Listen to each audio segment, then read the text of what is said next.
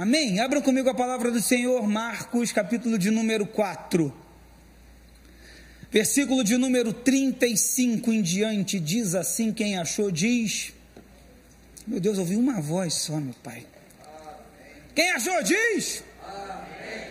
Naquele dia, sendo já tarde, Jesus disse aos discípulos: Vamos passar para a outra margem. E eles, despedindo a multidão, o levaram assim como estava no barco. Eh, levaram assim como estava no barco. E outros barcos o seguiam. Gente, Jesus não deixavam Jesus quieto, né, irmãos? Jesus entrou no barco, o povo está seguindo Jesus. Vamos, rema! Ora, levantou-se grande temporal de vento, e as ondas se arremessavam contra o barco, de modo que o mesmo já estava se enchendo de água. E Jesus estava na popa, dormindo sobre o travesseiro. Os discípulos o acordaram e lhe disseram: Mestre, o Senhor não se importa que pereçamos? E ele, despertando, repreendeu o vento e disse ao mar: Acalme-se, fique quieto. O vento se aquietou e tudo ficou bem calmo. Então Jesus lhes perguntou: Por que vocês são tão medrosos? Como é que ainda não têm fé? Eles, possuídos de grande temor, diziam uns aos outros: Quem é este que até o vento e o mar lhe obedecem? Ô oh, Espírito Santo. Senhor, nos dá a direção certa, Senhor, nos dá a tua palavra que o teu Espírito possa nos conduzir esta noite, nesse breve momento, em nome de Jesus. Amém. É uma passagem clássica, quando as águas se levantam por causa do vento. A Bíblia diz que depois, naquele dia, ao anoitecer, Jesus estava muito cansado, Jesus estava ensinando e curando o dia todo. Irmãos, Jesus era homem e estava tão cansado que falaram assim, ó, e, e, levaram assim como estava. O homem devia estar moído de cansado. E Jesus entrou naquele barco. E Jesus liberou uma palavra: vamos atravessar para o outro lado. Mas é interessante pensar que no meio da travessia, e olha que aqui está dizendo, né, o mar da Galileia, na verdade é um lago. Um lago de 21 quilômetros por 14 conhecido desses pescadores. Era um terreno conhecido, não era um terreno desconhecido. Mas no meio da travessia, Jesus dormiu. Irmãos, até eu num barquinho, se achar um travesseiro pertinho de mim, eu vou no soninho mesmo, adoro. Eu lembro quando eu pegava ônibus para trabalhar, irmãos, ah, como eu dormia no. Já dormiu? Alguém já dormiu no ônibus aqui? Ah, uma vez eu, eu acordei com um moço fazendo assim, ó. Eu estava dormindo no ombro dele. Jesus dormiu, irmãos. Mas é nesse momento que acontece aquilo que não estava se esperando: uma tempestade de vento. Para quem conhece a geografia lá de Israel, você tem ali o, o, o Monte Hermon, cujo cume é congelado, pode ser um efeito de um vento batendo nas colinas de Golã, que é colada, e essa, esse vento começa a bater na água.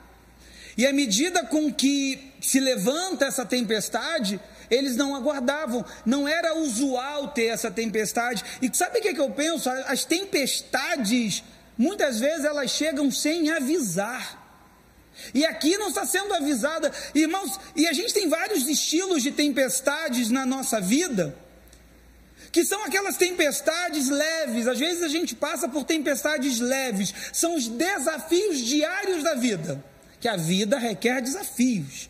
E aí eu lembro de Filipenses 4, versículos 6 e 7, que diz: Não andeis ansiosos por coisa alguma, mas em tudo, pela oração e súplicas, com ação de graças, apresentem seus pedidos a Deus, e a paz de Deus, que excede todo entendimento, guardará o vosso coração e as vossas mentes em Cristo Jesus.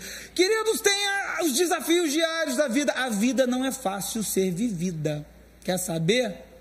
Nós vamos matando. Tem gente que mata um leão, outros matam, né? Sei lá, um bichinho menor, mas todos os dias tem desafios. São tempestades leves. Existem as tempestades moderadas, que são aqueles problemas significativos de vez em quando aparecem, né, irmãos? Aparecem os problemas.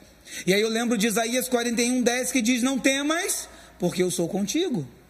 Não te assombres, porque eu sou teu Deus, eu te fortaleço, te ajudo e te sustento com a destra da minha justiça. Mas tem dias, pastor, que tem tempestades severas, que são as crises graves, irmãos, de vez em quando aparece aquelas crises mais graves na nossa, na nossa história. E aí eu lembro do Salmo 46, verso de número 1, que diz assim: Deus é nosso refúgio e fortaleza, socorro bem presente na angústia. A Bíblia tem resposta: Deus nos guarda. Existem também, irmãos, as tempestades prolongadas. Ai, mas a tempestade aqui eu não gosto dela, não. Eu tinha medo de trovão porque a minha avó dizia naquele tempo, falava assim: não, é o Senhor que está arrastando os móveis. Falei, gente, mas está arrastando móvel demais. É desafio longo, aquela, aquela, aquela situação que não passa.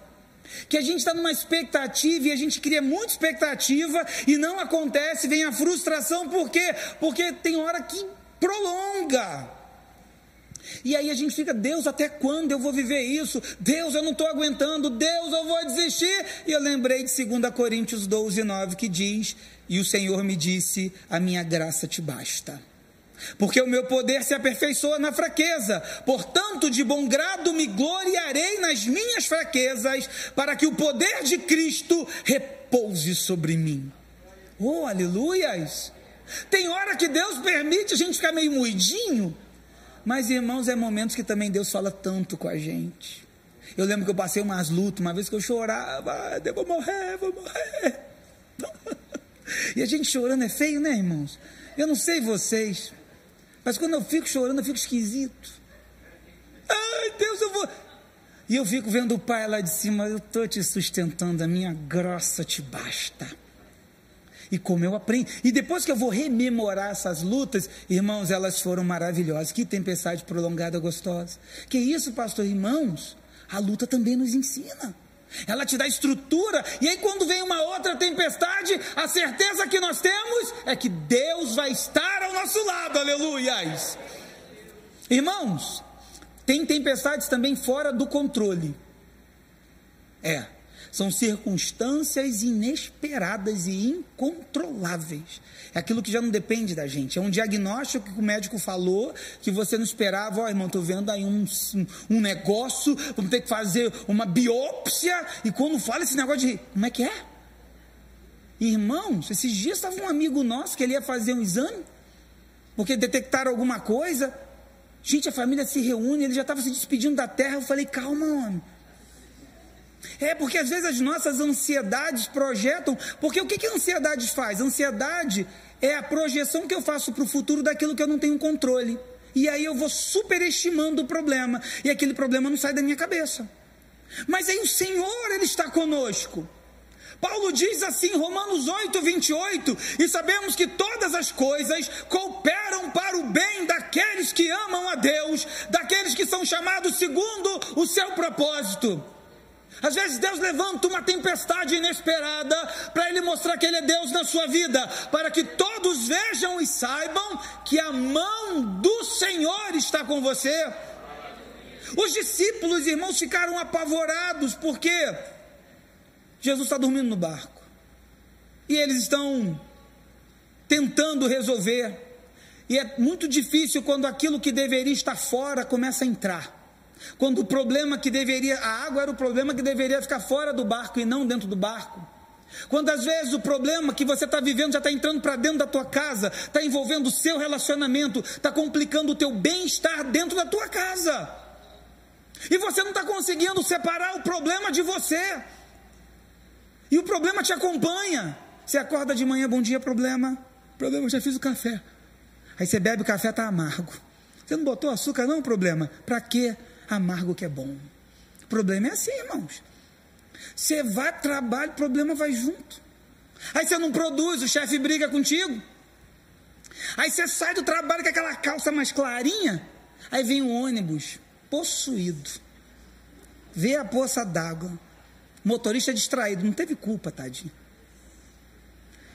E você, eu já tomei um banho uma vez, irmãos. Sabe aquela, água, aquela água que vem assim que você não sabe de que bueiro saiu? Irmãos, a vida às vezes é assim. E você está tentando. As águas estão entrando e você está deixando o problema, e você está com um problema num lugar e o problema dominou toda a sua vida. E sabe qual é o objetivo do inimigo? Eu não estou vendo em nenhum momento aqui, Jesus está lá, mas eles não estão nem orando. Você, você leu eles orando? Eles não oraram. Às vezes a gente diminui, por causa dos problemas, diminuímos o nosso devocional com Deus, diminuímos a nossa oração a Deus, nos enfraquecemos, porque a estratégia do inimigo é nos enfraquecer na fé, que o momento que você para de orar, você enfraquece. Eles estão ali tentando, irmãos, as águas estão entrando, mas eles se acham experientes. Eu não vou dar o braço a torcer, eu sou Pedro, esse aqui é meu irmão André, Tiago está comigo. E junto com o Tiago João, nós temos até uma empresa, até pouco tempo. Eu, eu tenho experiência, eu domino. Irmãos, e aí que estão tá as questões. Nós precisamos ser dependentes de Deus. É porque a gente acha que domina, já acha que entende, já acha que faz. Esse é o problema, às vezes, de nós acharmos que a casa de Deus é, é tipo quartel. É tempo de casa. Não, irmãos. É tempo de joelho. Na casa de Deus é tempo de joelho é boca no pó. Oh, Espírito Santo! E aí, irmãos, eles vão perdendo o controle muitas vezes. Nós temos dificuldade de procurar ajuda porque pensamos: o que irão dizer de mim? Olha, irmãos. Claro que né, não é abrir o coração para qualquer pessoa, não é sair falando para a igreja para todo mundo. Procura uma pessoa que você confie. Procura seu pastor. Faça um gabinete. Abra o seu coração para Deus.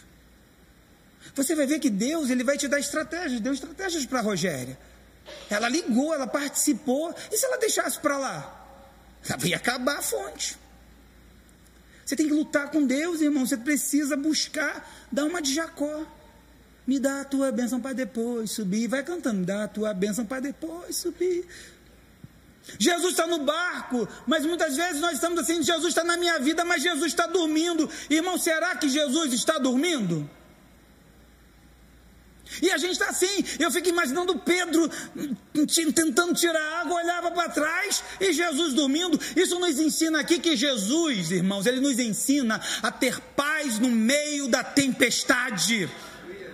Jesus está tendo paz. Deito e logo durmo. Ô oh, irmãos, lá em casa eu sou assim, deitei, tô até roncando agora, minha esposa está me catucando para me virar de lado. Irmãos, Deus, tá, Deus nos mostra. Você vai ver na Santa Ceia de Mateus 26, 26. Vai falando da Santa Ceia. No final, Jesus canta o hino. Porque eles cantavam os hinos. O Salmo 113 é o Salmo 118. Eram hinos que se cantavam na, na, na Páscoa. Jesus canta, mesmo sabendo que tem um traidor. Jesus canta, mesmo sabendo que ele vai ser preso. Jesus canta, mesmo sabendo que Satanás está pedindo Pedro, e ele tem que avisar Pedro, e Pedro é cabeça dura. Jesus canta, mesmo sabendo das lutas, sabe por quê? Porque Jesus diz assim: essas coisas eu vos digo para que em mim vocês tenham paz.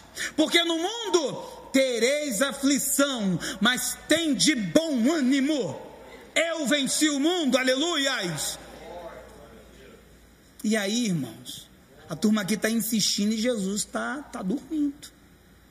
E aí, quando geralmente é assim, tem hora que Deus vai permitir que os nossos recursos acabem para Ele agir com o sobrenatural.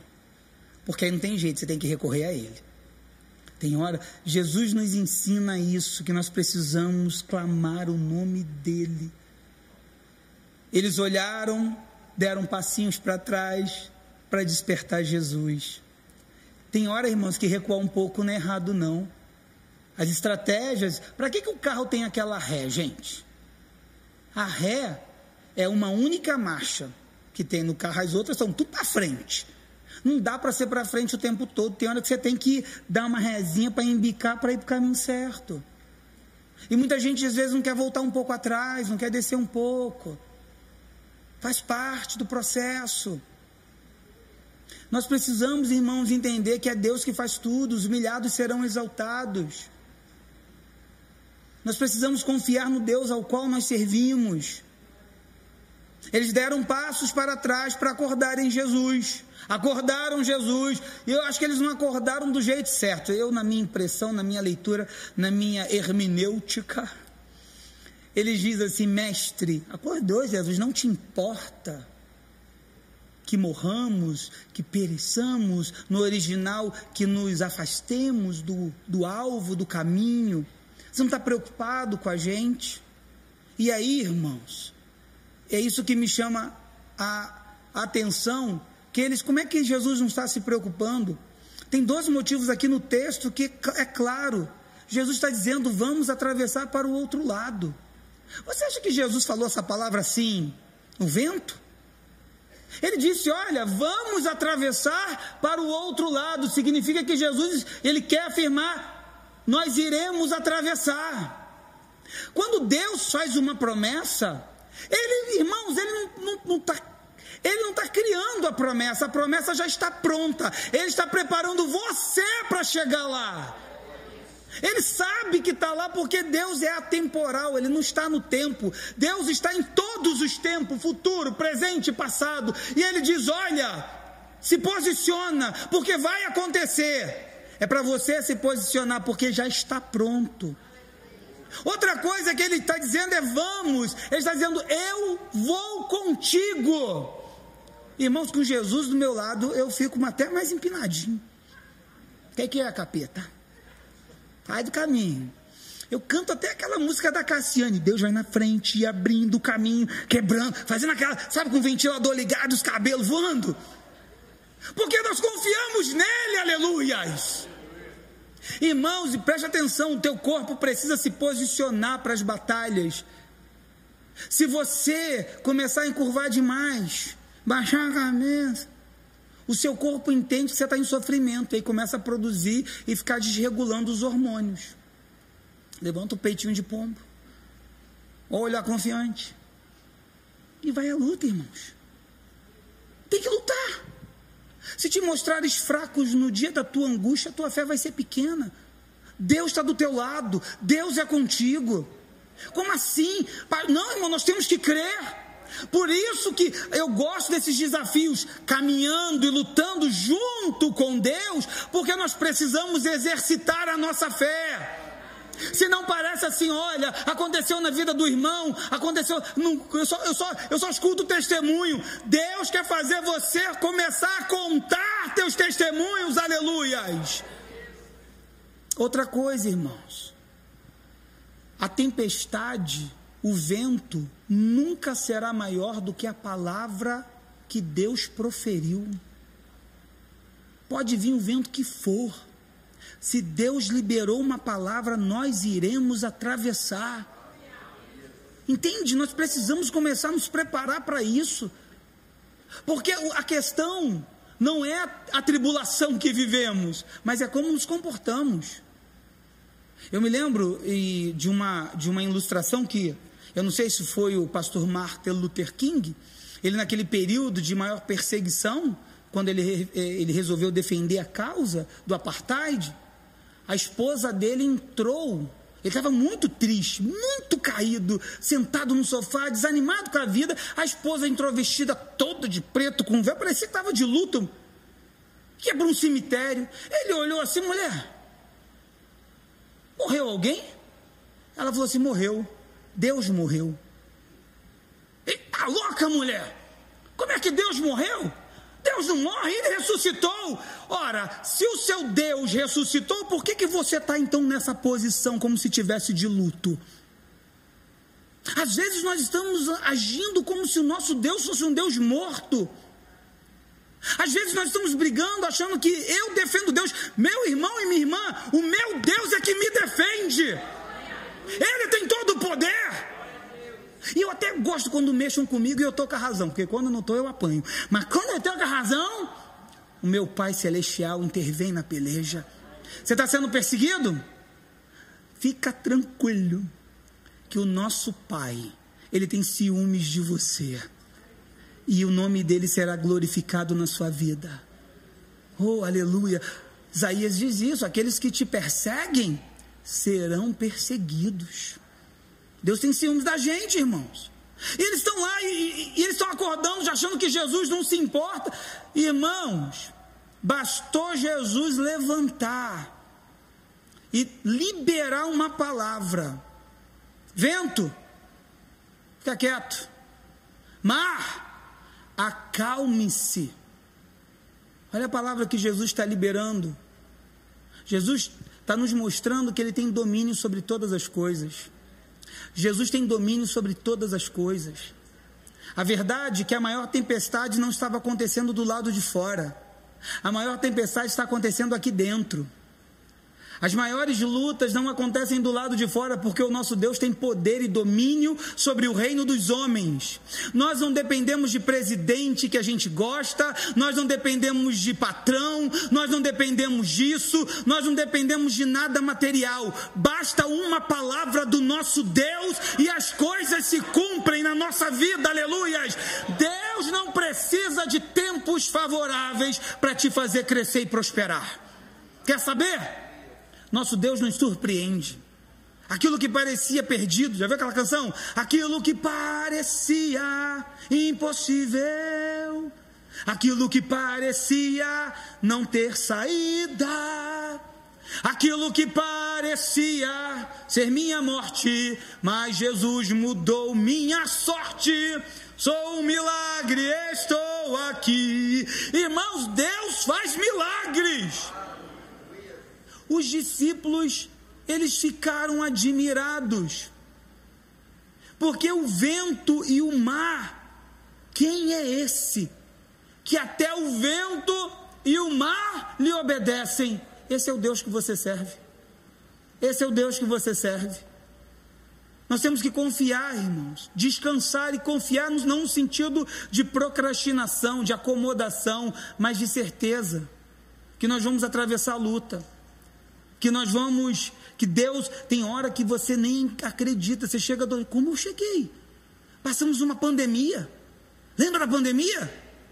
Jesus, nós estamos aqui hoje, irmãos, perdemos pessoas que amávamos sim, tem, há tempos e, e vontades de Deus, mas olha quantas coisas você já atravessou na sua vida. Resgata na memória aquilo que pode te dar esperança porque o teu Deus continua trabalhando, e eles se levantaram. Precisamos voltar a acordar Deus com as nossas orações, aleluias, com a nossa persistência em orar. Clame a mim, responder-te-ei, e anunciar-te-ei coisas grandes e ocultas, as quais não sabes. Está na hora de nós exercitarmos em fé de fazermos coisas, irmãos, está na hora de nós levantarmos com autoridade no nome de Jesus. Eu falei para o pastor Paulinho, falei, pastor Paulinho, pastor Paulinho, vai acontecer um monte de coisa, sabe por quê? Porque nós estamos ah, mostrando para as pessoas para que elas busquem a presença de Deus. Exercitem com Deus, acreditem em Deus. Irmãos, um atleta, Paulo usa muito a figura do atleta para que, como é que ele ganha uma prova? Dormindo? Comendo o que ele quer comer?